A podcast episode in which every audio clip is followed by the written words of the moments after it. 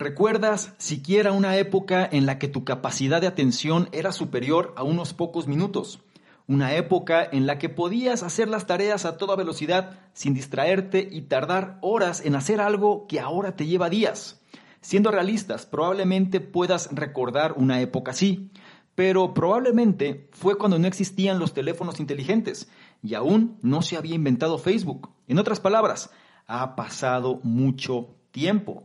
Por lo que si quieres saber cómo aprender a tomar el control de tu atención para siempre, con la intención de trabajar menos para conseguir más, te invito a que te quedes y analices lo que traigo a continuación.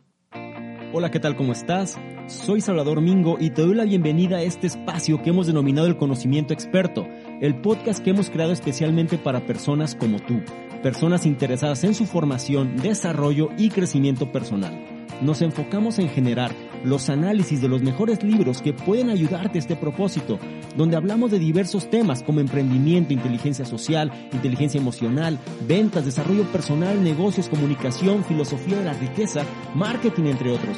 Y no solo eso, sino además hemos incorporado cápsulas de información donde en pocos minutos hacemos la reflexión sobre un tema de interés. Te aseguro que incorporando esto a tu vida, tu contexto personal y financiero cambiará. Soy Salvador Mingo y listo, vamos a empezar. ¿Qué tal? Muy buenos días, buenas tardes, buenas noches, independientemente de la hora en la que estés analizando esta información. Es un placer para mí que pases parte de tu tiempo en tu propia formación, en que seas una mejor versión respecto a quien fuiste el día anterior. Y en esta ocasión vamos a hablar de este concepto de la atención. En pocas palabras, cómo nosotros podemos retomar el control de la misma para siempre.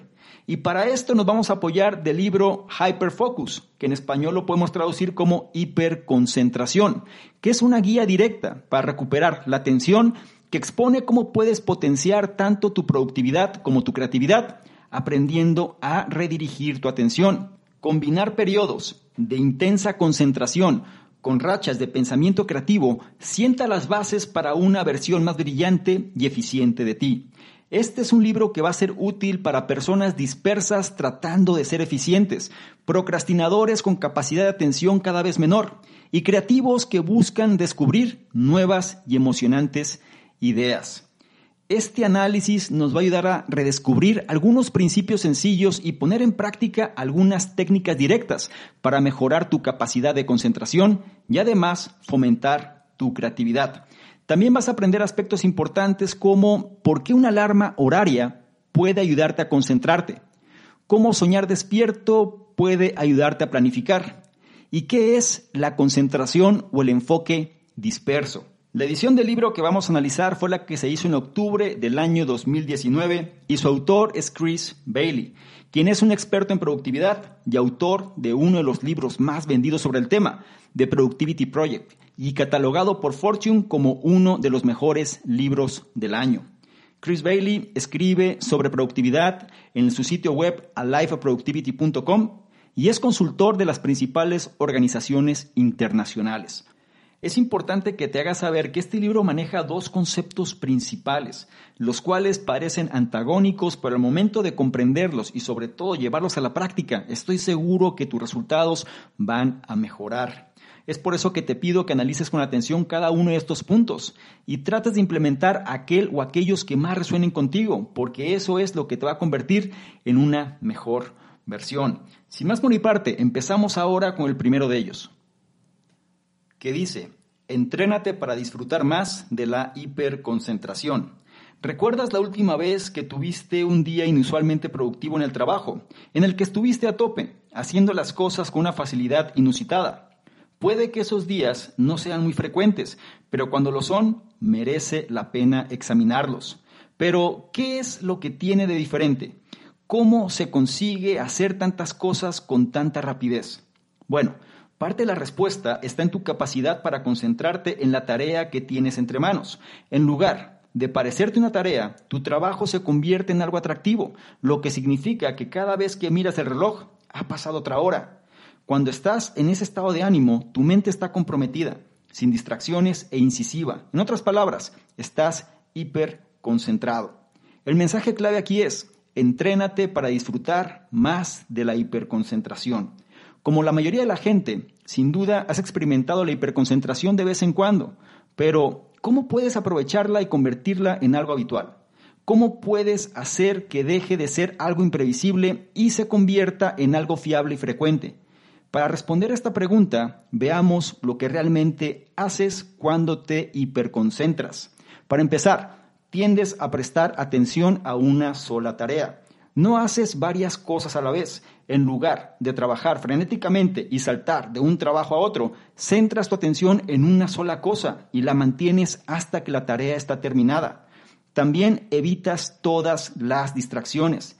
En días normales es demasiado tentador abrir tus cuentas de redes sociales y navegar durante 20 minutos, pero cuando te hiperconcentras, eliminas los comportamientos de pérdida de tiempo incluso antes de que empiecen.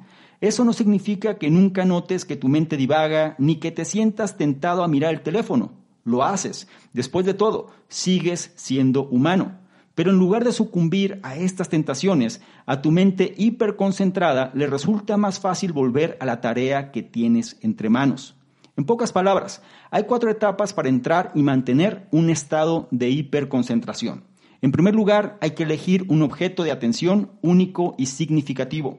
En segundo lugar, elimina todas las distracciones posibles, incluidas las internas, como soñar despierto.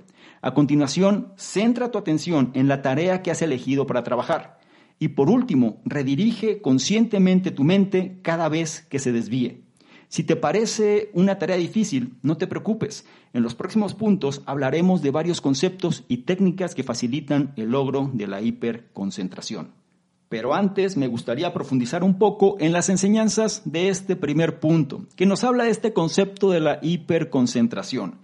Todos hemos tenido estos momentos. Es cuando el tiempo se nos pasa volando, cuando de pronto nuestra productividad se dispara. Es cuando el trabajo se convierte en algo atractivo, lo que significa que cada vez que miras el reloj ha pasado otra hora y no te das cuenta de ello. También se le conoce como estar en este estado de flujo. Esos momentos donde quedas absorto en la tarea y de pronto pierdes la noción del tiempo. Ahora, la buena noticia es que nosotros podemos entrenarnos para disfrutar más de este estado. Y aquí nos dan algunas sugerencias. Nos dice que hay cuatro etapas para entrar y mantener un estado de hiperconcentración. Lo primero es que tenemos que elegir un objeto de atención único y significativo. En otras palabras, una tarea sobre la cual vamos a trabajar. Tenemos que eliminar todas las distracciones posibles. También tenemos que centrar nuestra atención en la tarea que hemos elegido trabajar. Y por último, tenemos que redirigir conscientemente la mente cada vez que se desvíe. Esto dicho así abiertamente puede parecer un poco abrumador, sin embargo te vas a dar cuenta que en los siguientes puntos será más sencillo de entender. Pero por ahora quiero que tengas este concepto en tu mente, hiperconcentración. Todos podemos alcanzarla. Al final depende de nosotros y no es tan complicado. Sin embargo, es verdad, hoy en día estamos más distraídos que nunca y nuestra atención también se dispersa mucho más fácil. Sin embargo, te vas a dar cuenta que esta dispersión también puede traer beneficios. No me adelanto todavía, por ahora simplemente recuerda la enseñanza de este primer punto. Entrénate para disfrutar más de la hiperconcentración. Pasamos al punto 2, que nos habla de cómo es que nosotros podemos retomar nuestra atención. El punto 2 dice, la metaconciencia y la concentración intencionada son la clave para gestionar tu atención. La mayoría de las cosas que se hacen en la vida requieren algún tipo de atención. Si quieres rendir al máximo, tienes que prestar mucha atención a cualquier tarea que tengas entre manos. Pero hay un problema, tu atención es muy limitada. En primer lugar, hay un límite en el número de cosas a las que puedes prestar atención en un momento dado. Timothy Wilson, profesor de psicología en la Universidad de Virginia, calcula que el cerebro humano capta unos 11 millones de bits de información cada segundo. Pero, ¿y el número que puedes procesar conscientemente en un momento dado? Apenas llega a 40. Por si esta limitación no fuera lo suficientemente grave, hay un límite aún más bajo para lo que se puede retener en la memoria a corto plazo. A duras penas, son unos siete elementos, incluyendo nombres, fechas o tareas que tienes que completar. Así que, conociendo estos límites naturales, la pregunta, ¿cómo puedes trabajar al máximo? El mensaje clave es el siguiente. La metaconciencia y la concentración intencionada son la clave para gestionar tu atención. Es útil pensar en la atención como un área pequeña y circunscrita que puede llenarse fácilmente, una especie de espacio atencional. Dado el tamaño de este espacio, tiene sentido controlar cuidadosamente lo que entra en él. Cuando estás en una reunión, por ejemplo, la presentación de tu colega debe ocupar tu espacio atencional, no los pensamientos sobre lo que vas a comer. El problema es que estás tan absorto en tus propios pensamientos que rara vez te paras a evaluarlos. Inconscientemente cedes tu espacio atencional a cada pensamiento errante que despierta tu interés. Ahí es donde entra en juego la metaconciencia. La metaconciencia se refiere a la capacidad de salir de tus pensamientos y ser consciente de lo que estás pensando. En este caso, puede que te sorprendas a ti mismo soñando con el sándwich de la hora de la comida y entonces redirigir conscientemente tu atención hacia tu compañero de trabajo. Como sugiere este ejemplo, cada vez que necesites concentrarte, debes tener una intención explícita a la que puedes atenerte, tanto si se trata de escuchar a tu colega como de terminar un informe o simplemente leer una novela. Debes saber exactamente dónde quieres que esté tu atención en cada momento. Por eso la metaconciencia y las intenciones van de la mano. La metaconciencia actúa como un recordatorio para comprobar tu espacio atencional y las intenciones te muestran hacia dónde redirigir tu atención cuando lo necesites. Es por eso que una recomendación es que programes una alarma para que suene cada hora y cuando la escuches, pregúntate, ¿qué había en mi espacio atencional hace un momento? ¿Estaba en línea con mis intenciones? En poco tiempo descubrirás que este tipo de pensamiento se ha convertido en un hábito, lo que te acerca a la hiperconcentración frecuente. Vamos a profundizar en las enseñanzas de este segundo punto, porque creo que es de los más importantes. Lo primero, hace énfasis en un problema. Nuestra atención es muy limitada. Y esto es importante porque a pesar de creer que nosotros podemos almacenar de forma consciente gran parte de información, la realidad es que no es así. De forma inconsciente, nosotros podemos procesar hasta 11 millones de bits de información, pero de forma consciente apenas llegamos a 40. Entonces, ¿cómo es que nosotros podemos trabajar al máximo con esa limitante? Es ahí donde entran dos conceptos importantes, la metaconciencia y la concentración intencionada. Y aquí viene un ejemplo que nos viene a ayudar a comprender estos conceptos. Lo primero, tenemos que pensar en nuestra atención en términos de un espacio muy limitado. Es por eso que el autor nos sugiere que nosotros pensemos en nuestra atención como si se tratase de un área pequeña y circunscrita que se puede llenar fácilmente, a lo que le denomina espacio atencional. Tenemos que ser conscientes de este concepto, espacio atencional. Todo lo que nosotros le vamos a prestar nuestra atención va a llenar este espacio de una forma muy rápida, es por eso que tenemos que ser selectivos. Y para esto nos recomienda aplicar la metaconciencia, que es la capacidad de salir de nuestros pensamientos y ser consciente de lo que estamos pensando. En pocas palabras, este espacio atencional se llena rápidamente y se puede llenar de pensamientos basura o de pensamientos que simplemente no nos van a aportar algo. Es por eso que tenemos que hacer estas pausas y tenemos que nosotros volver a redirigir nuestra atención hacia lo que es importante. Cada vez que necesites concentrarte, debes tener una intención explícita a la que puedes atenerte. En pocas palabras, ¿por qué requiero concentrarme? ¿Cuál es el objetivo final que estoy buscando con esta concentración que debo aplicar? Debes saber exactamente dónde quieres que esté tu atención en cada momento. Y es ahí donde las cosas pues requieren cierta práctica. Algo que se sugiere es que tú coloques una especie de alarma cada determinado tiempo. Esto simplemente para hacer un corte en tu día y reflexionar sobre qué cosas estaban llenando tu espacio atencional. ¿Qué cosas estaban llenando este espacio de atención? Recuerda, la metaconciencia actúa como un recordatorio para comprobar este espacio y las intenciones te muestran hacia dónde redirigir tu atención cuando lo necesites. Esto es un proceso que si tú lo repites lo vas a convertir en un hábito. Espero haberte ayudado sobre todo a clarificar esta cuestión de la metaconciencia y la concentración intencionada. Nuestra atención es limitada, no lo olvides. Y entonces tenemos que empezar a ver nuestra atención como un pequeño cuarto, el cual se llena rápidamente, tiene muy poco volumen. Tenemos que entender que tenemos que hacer cortes prácticamente cada determinado tiempo para saber qué es lo que está llenando este espacio y entonces sacar eso que no nos sirve y llenarlo de aquellas cosas que sí van a generarnos un provecho. Es por eso que debes saber exactamente dónde quieres que esté tu atención en cada momento. Eso te va a ayudar a tener un mayor control y sobre todo no dejar que esta poca atención que tienes se disperse en cosas que no serán de beneficio para ti. Por ahora, no olvides la enseñanza de este segundo punto. La metaconciencia y la concentración intencionada son la clave para gestionar tu atención. Llegamos ahora al punto 3 que nos habla de cómo podemos alcanzar la hiperconcentración. El punto 3 dice, consigue la hiperconcentración eliminando las distracciones de tu entorno. Imagínate esto, estás en tu escritorio, estás trabajando, tu espacio atencional está centrado en tu tarea y estás al borde de la hiperconcentración. Entonces, de repente, suena el teléfono. Si eres como la mayoría, te acercarás instintivamente y comprobarás la notificación. Pero incluso si no lo haces, tu flujo se ha interrumpido. El teléfono se ha entrometido en tu espacio de atención y ha traído consigo toda una serie de pensamientos irrelevantes.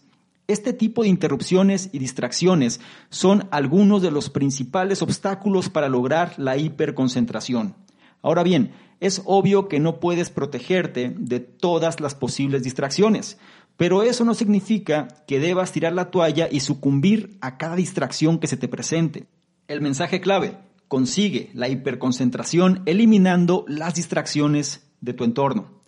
En lugar de intentar resistirte a las distracciones de antemano, ahórrate la molestia y elimina el riesgo antes de tiempo.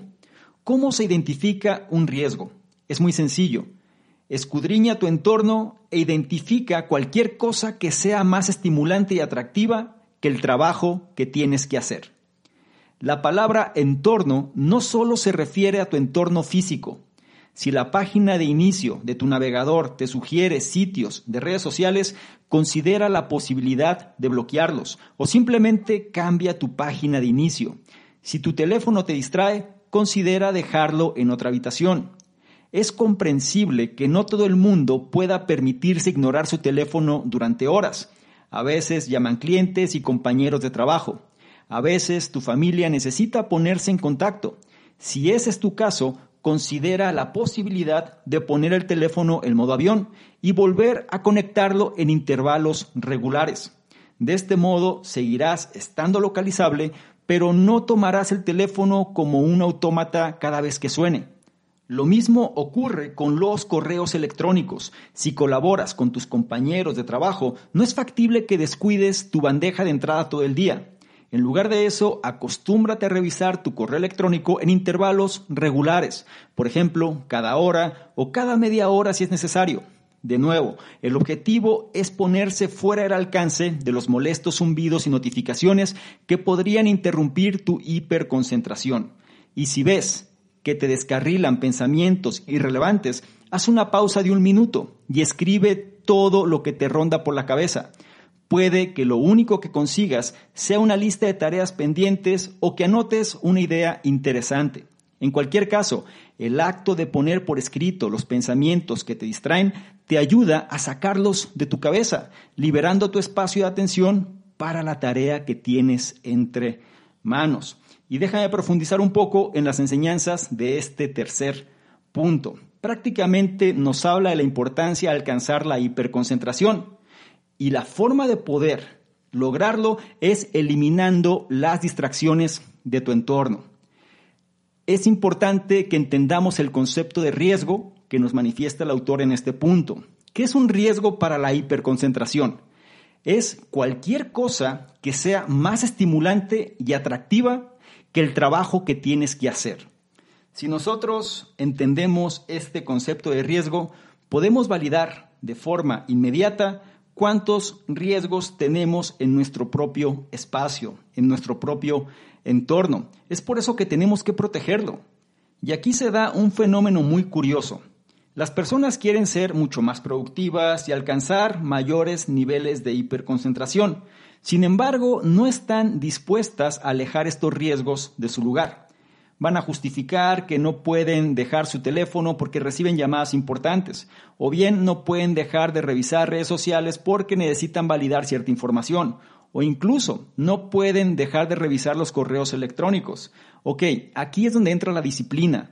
Dale un tiempo a cada cosa, pero no los mezcles. No mezcles la hiperconcentración con los riesgos y la distracción, porque de otra forma no se va a dar. El objetivo, en pocas palabras, es ponerse fuera del alcance de todo lo que te va a distraer y que va a interrumpir tu hiperconcentración.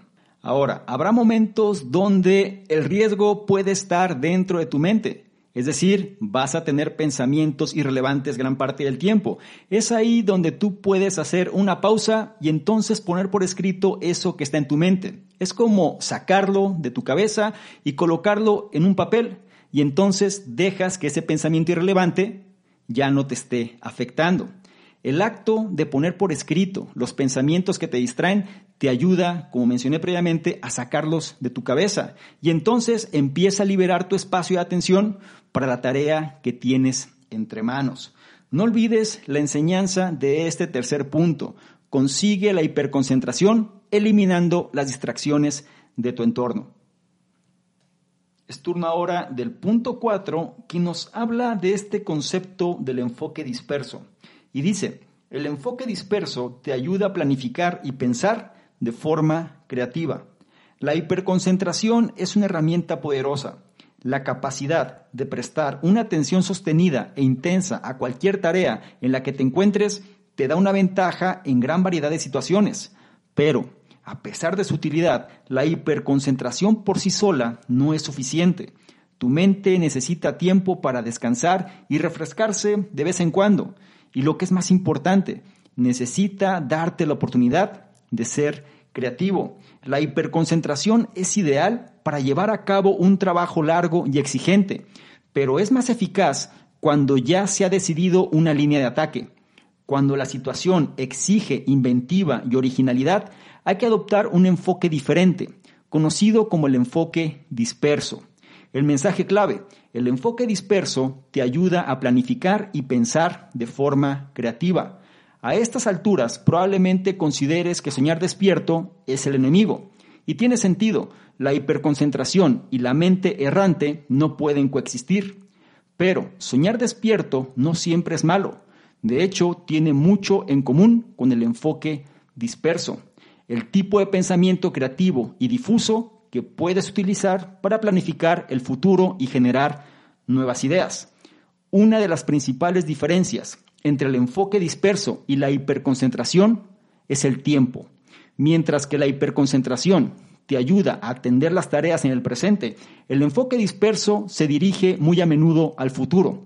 De hecho, cuando tu mente divaga, se detiene en el futuro el 48% de las veces. Este sesgo prospectivo o tendencia a orientarse hacia el futuro es lo que hace que la concentración dispersa sea tan útil a la hora de formular planes. Para entender el enfoque disperso, merece la pena dividirlo en tres tipos específicos de pensamiento. El primero es el modo de captura. El modo de captura es el más básico y para muchas personas el más aburrido. Consiste en hacer un balance de lo que se tiene en mente. Una o dos veces a la semana vale la pena sentarse con una pluma, un bolígrafo y un papel y anotar todo lo que surja las tareas no resueltas, los quehaceres descuidados y los mensajes no contestados son habituales. Al anotar estos pensamientos, se atan los cabos sueltos importantes y se libera la mente para asuntos más significativos. Por otro lado, está el modo de problem crunching, que lo podemos traducir como hacer crujir el problema consiste en retener un único problema en la mente y dejar que los pensamientos giren en torno al mismo, buscando nuevos ángulos, ideas y soluciones. El último tipo de enfoque disperso es el modo habitual. entra en juego cuando realizas una tarea sencilla y repetitiva, que ocupa parte de tu atención, pero deja un amplio espacio para la reflexión. Si alguna vez has reflexionado mientras lavabas los platos, la dispersión habitual no es nada nuevo para ti. Y déjame profundizar en las enseñanzas de este cuarto punto que toca varios aspectos que van a ayudarnos a entender cómo es que nosotros podemos aprovechar también la dispersión que tenemos, ya que esta nos va a permitir ser más creativos. El mensaje clave, el enfoque disperso, te ayuda a planificar y pensar de forma creativa. Muy importante, solemos ser muy críticos con nosotros mismos y de pronto si nos distraemos, siendo que ya de por sí estamos siendo bombardeados constantemente, nos ocasiona conflicto el hecho de no poder concentrarnos en la tarea en cuestión. Es ahí cuando nosotros nos sentimos no productivos y muchas veces dudamos de nuestras propias capacidades. Ojo, si bien es cierto que la hiperconcentración es una herramienta poderosa, también es cierto que nosotros no somos máquinas y necesitamos darle a nuestra mente un espacio para descansar y refrescarse de vez en cuando. Es ahí donde el enfoque disperso entra en acción, que es un tipo de pensamiento creativo y difuso que puedes utilizar para planificar el futuro y generar nuevas ideas.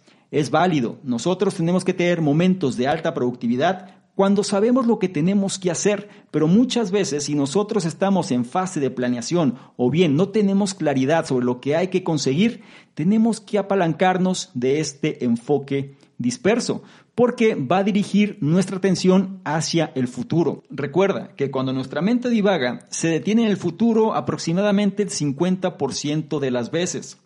Si nosotros logramos apalancar ese pensamiento, nos va a ayudar a resolver problemas. Es por eso que para entender mejor este enfoque merece la pena dividirlo en tres tipos específicos de pensamiento. Por un lado, nos recomiendan el modo captura, que consiste en hacer un balance de lo que tienes en mente. Puede ser el más aburrido de todos, es verdad, sin embargo es lo que te va a permitir poder anotar todo lo que surja. Y al hacerlo es cuando se atan cabos sueltos importantes. Más adelante vas a entender por qué esto es relevante. Pero una vez que tú empiezas a hacer esta unión, liberas a tu mente para asuntos más significativos. Por otro lado, otro tipo de pensamiento específico que vale la pena comprender es el que se le conoce como problem crunching, que viene siendo algo así como crujir el problema y que consiste en retener un único problema en la mente y dejar que los pensamientos giren en torno al mismo. Es decir, vamos a dejar que este problema nos envuelva, de tal forma que nosotros aprovechemos este enfoque disperso para tratar de conseguir nuevas ideas, ángulos y soluciones. Y el último tipo de pensamiento específico es el que se le conoce como el modo habitual y es el que hemos tenido la mayor cantidad del tiempo o al menos podemos ser conscientes del mismo. Y es cuando realizas una tarea sencilla y repetitiva que suele ocupar parte de tu atención, pero deja un amplio espacio para la reflexión. Y esto es muy sencillo de entender. Estas situaciones donde nosotros realmente no estamos concentrados en lo que estamos haciendo y de pronto llegan estos momentos de eureka. Es a lo que voy. Es ahí donde nosotros tenemos que aprovechar este enfoque disperso. Entonces, tratando de resumir este cuarto punto, recuerda algo, el enfoque disperso te ayuda a planificar y pensar de forma creativa. Es muy importante que entiendas que este tipo de enfoque es el que vas a utilizar para planificar el futuro y generar nuevas ideas. Y hay tres tipos específicos de pensamiento en el cual puedes dividir este enfoque disperso. Por un lado está el modo captura, que consiste en hacer un balance de todo lo que tienes en mente. Después tienes el modo problem crunching, que viene siendo hacer crujir el problema, que no es otra cosa sino realmente abstraerte sobre el problema que tienes en mente y dejar que los pensamientos giren en torno al mismo para encontrar nuevas soluciones. Y por último, el que nos resulta más habitual, que es cuando tú realizas una tarea sencilla y repetitiva, pero que realmente te da un amplio espacio para la reflexión. Es ahí donde nosotros podemos apalancarnos de este enfoque para encontrar soluciones y sobre todo nuevas ideas, aspectos importantes que queremos manifestar. No olvides la enseñanza de este cuarto punto que es el enfoque disperso te ayuda a planificar y pensar de forma creativa. Habiendo dicho lo anterior, pasamos ahora al punto 5 que nos va a ayudar a entender cómo desarrollar una mentalidad mucho más eficaz. El punto 5 dice, utiliza el efecto disperso para conectar los puntos entre trozos de información aparentemente no relacionados. Pregunta, ¿alguna vez has prestado atención al flujo de tus pensamientos mientras meditas o intentas conciliar el sueño? Si lo has hecho, probablemente te habrás dado cuenta de que la aleatoriedad es una característica clave de la mente en reposo.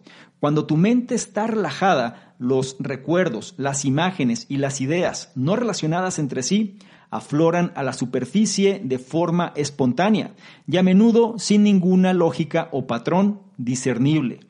Si estás intentando dormirte o concentrarte en tu respiración, estos pensamientos aleatorios pueden ser molestos, pero si estás intentando pensar de forma creativa, a veces pueden ser una bendición. Esta cadena imprevisible de pensamientos es producto de la red por defecto del cerebro, el sistema que se activa cuando la mente no se centra en nada en particular. Cuando la red por defecto está activada, un vasto sistema neuronal que atraviesa muchas partes del cerebro empieza a trabajar en forma conjunta. El resultado, muy buenas ideas. El mensaje clave, el enfoque disperso puede conectar los puntos entre trozos de información aparentemente no relacionados. Una de las razones por las que el enfoque disperso puede dar lugar a ideas novedosas y avances creativos se debe a algo llamado efecto Zeigarnik. En pocas palabras, este efecto describe la tendencia del cerebro a reflexionar sobre los trabajos en curso en lugar de las tareas completadas se reflexiona sobre los problemas presentes, no sobre los resueltos hace tiempo. En la práctica, el efecto Zeigarnik significa que siempre que se deja un problema sin resolver, la mente trabaja en él en segundo plano. Si entonces encuentras un dato relevante, lo introduces inconscientemente en la ecuación, a veces con resultados sorprendentes.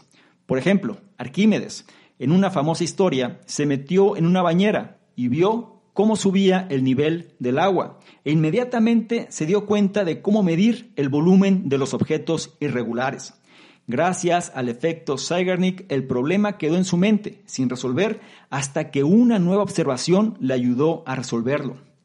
¿Cómo se puede aprovechar este fenómeno? ¿Esperas a que te llegue la inspiración? No necesariamente.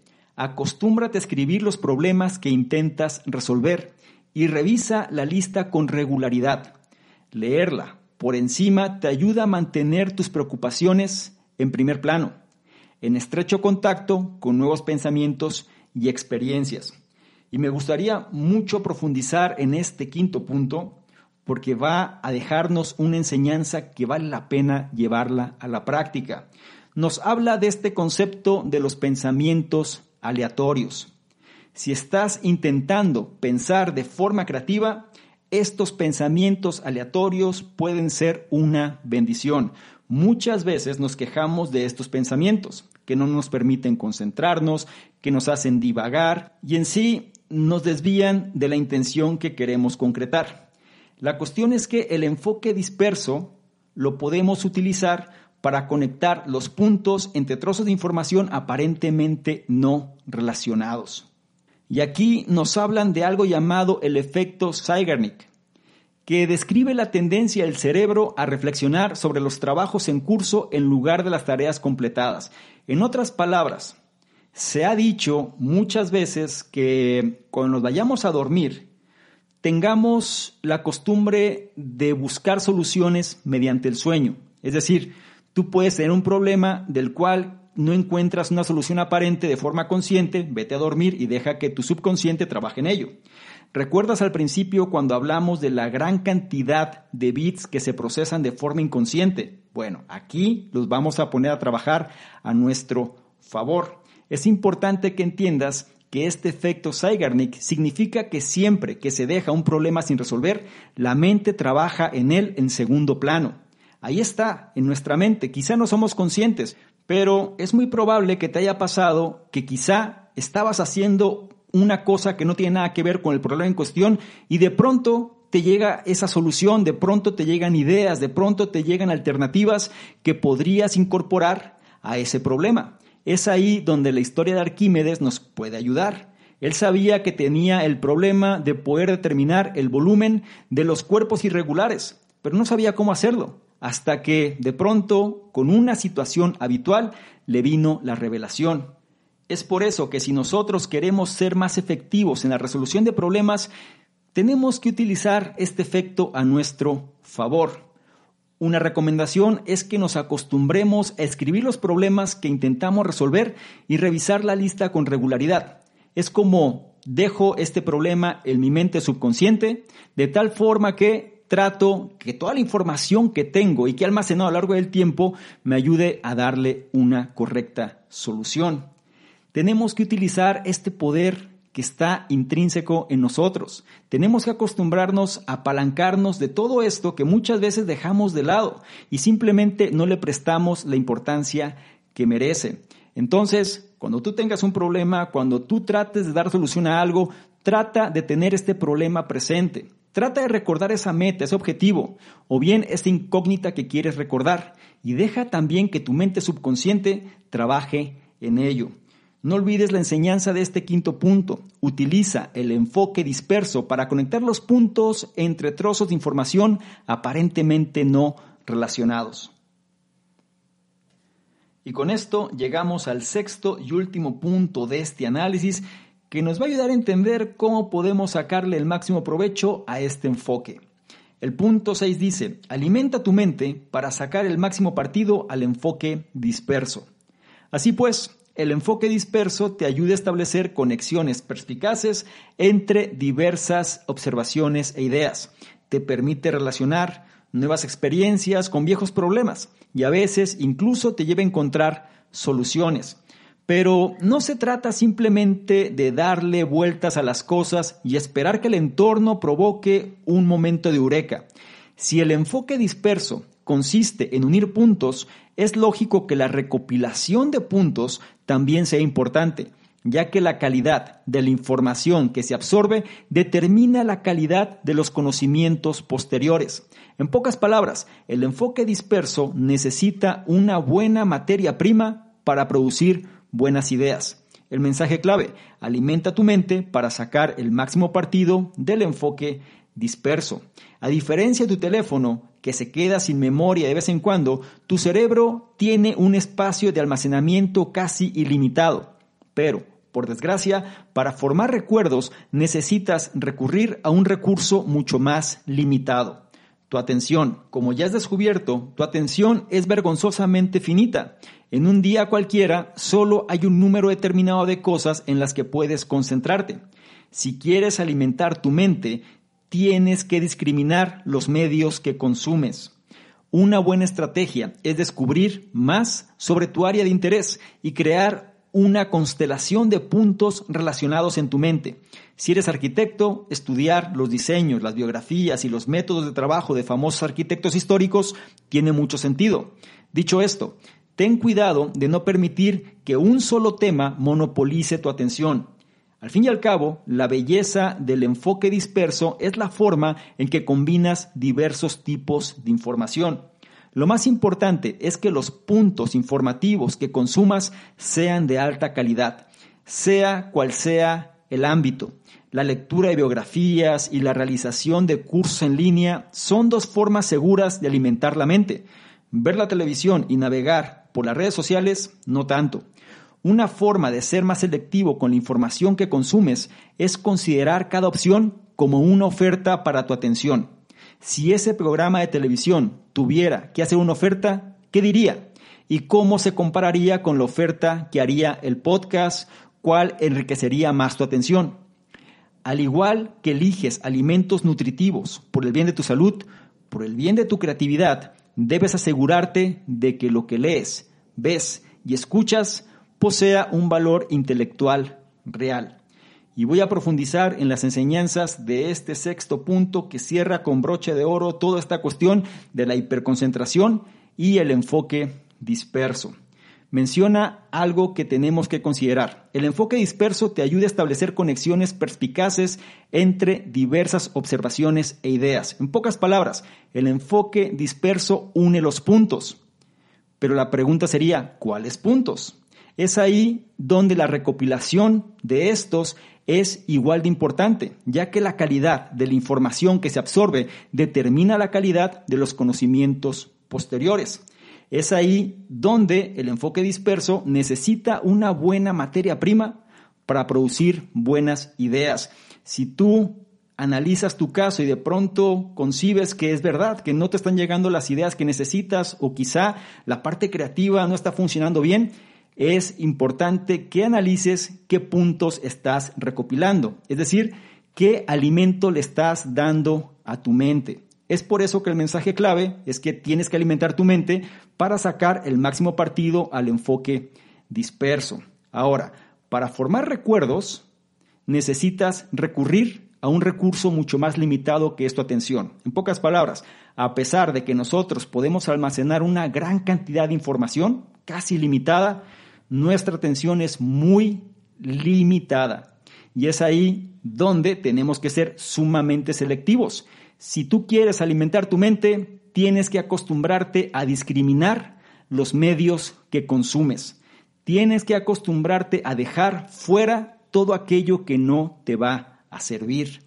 Es por eso que una buena estrategia viene siendo que tú descubras más de tu área de interés y entonces incorpores mayor información para crear toda una constelación de puntos relacionados en tu mente. Es importante que esto lo llevemos a la práctica. Es importante que nosotros entendamos que no porque no lo vemos inmediatamente no significa que no está sucediendo. Todo lo que nosotros dejemos entrar a nuestra mente de alguna forma se va a estar almacenando. Y algo que también tenemos que comprender es que no tenemos que caer en este concepto de monopolizar la atención. Si nosotros queremos aprovechar al máximo este enfoque disperso, tenemos que darle diversos tipos de información. No se vale nada más especializarte en un solo tema porque entonces este enfoque no tendrá puntos de referencia para generar estas conexiones realmente efectivas. Y algo que también tienes que considerar, los puntos informativos que consumas tienen que ser de alta calidad. En pocas palabras, considera cada opción como una oferta para tu atención qué es lo que tu atención va a ganar si la consume, qué es lo que le va a proveer el hecho de consumir redes sociales en relación a un libro, por ejemplo, qué es lo que le va a dar el hecho de ver un programa de televisión en relación a escuchar un podcast. Tienes que empezar a hacer este tipo de distinción y saber qué oferta le va a dar a tu atención. Si tú lo analizas de esta forma, te vas a asegurar de que la oferta le dé la mayor ganancia a tu atención y entonces sabrás qué elegir al momento de poder darle alimento a tu mente. Por el bien de tu creatividad, debes asegurarte de que lo que lees, ves y escuchas posea un valor intelectual real. No olvides la enseñanza de este sexto punto. Alimenta tu mente para sacar el máximo partido al enfoque disperso. Llegamos al final de este análisis y me gustaría concluir con lo siguiente. Serían dos aspectos importantes. La primera parte de la conclusión es que puedes mantener tu atención en una tarea importante adoptando la hiperconcentración. Cuando te hiperconcentras, eliminas las distracciones de tu entorno y tomas conciencia de lo que está ocupando tu mente. Además, cada vez que tu atención se desvía, la rediriges. La segunda parte que hay que recordar es que el enfoque disperso puede ayudarte con problemas complicados que requieren soluciones creativas, ya que permite que la mente divague y haga conexiones inusuales puedes ayudar a crear el enfoque disperso alimentando tu mente y dándote tiempo para reflexionar. No olvides las enseñanzas de este análisis. Entrénate para disfrutar más la hiperconcentración. La metaconciencia y la concentración intencionada son la clave para gestionar tu atención. Consigue la hiperconcentración eliminando las distracciones de tu entorno. El enfoque disperso te ayuda a planificar y pensar de forma creativa. Utiliza el enfoque disperso para conectar los puntos entre trozos de información aparentemente no relacionados. Alimenta tu mente para sacar el máximo partido al enfoque disperso. Y si me permites darte un consejo o acción, sería el siguiente. Toma una taza de café para ayudarte a hiperconcentrarte. La cafeína y la hiperconcentración son una combinación perfecta. La cafeína te mantiene alerta y concentrado. Te ayuda a perseverar cuando el trabajo se vuelve aburrido. Y lo que es más importante, puede mejorar tu rendimiento en una serie de tareas cognitivas. Así que la próxima vez que necesites una ráfaga de concentración intensa, asegúrate de tener una taza de café a mano, aunque solo sea por su maravilloso sabor. Y algo que también es importante aclarar aquí es que empieces tu trabajo concentrado 20 minutos, media hora después de haber empezado a tomar tu café porque el efecto de la cafeína toma su tiempo. Así que una manera de optimizarlo es empezar tu trabajo 20 minutos después de haber comenzado a tomar tu café. Esto cierra el análisis. El libro en cuestión fue Hyperfocus. En español lo podemos traducir como hiperconcentración. Un libro que nos va a ayudar a entender cómo nosotros podemos aprender a tomar el control de nuestra atención para siempre, para trabajar menos y conseguir más. Me gustaría mucho saber tu opinión al respecto. ¿Qué es lo que te deja este análisis? ¿Cuál es el punto o puntos que más relevancia tuvieron contigo y que vas a llevar a la práctica? Es importante que entiendas que el conocimiento pasivo de poco sirve tienes que implementarlo, experimentarlo, sacar tus propias conclusiones y entonces determinar qué es lo que mejor resultados te dio. Una vez que haces eso y lo incorporas a tu día a día, entonces el proceso para hacer una mejor versión se da. Es importante que sigas esta línea y sobre todo extiendas qué es aquello que más relevancia tuvo contigo y lo compartas con la audiencia. Por otro lado, si esta información la consideras de valor, no se te olvide evaluarla y compartirla porque de esta forma nos ayudas a llegar a una mayor cantidad de personas que también pueden beneficiarse de este tipo de contenidos. No se te olvide revisar en la descripción los enlaces que ahí aparecen porque te van a llevar a nuestros diversos programas, incluido el reto 60-100. Este reto donde te lleva la mano para ajustar tu estado mental y seas una mejor versión. Es gratuito, no lo olvides. Y por último y no menos importante, si quieres que interactuemos de una forma más dinámica, ¿por qué no le tomas una imagen, un screenshot a este contenido? Te vas a Instagram, me buscas arroba domingo y colocas esta imagen en tus historias. Te aseguras de etiquetarme y colocar tu comentario. Si lo haces, yo te voy a responder en reciprocidad y además te voy a compartir con la audiencia. ¿Te parece bien? Espero que sí. Te recuerdo mi nombre, soy Salvador Mingo, soy el fundador del programa Conocimiento Experto y yo te espero en un siguiente análisis. Chao.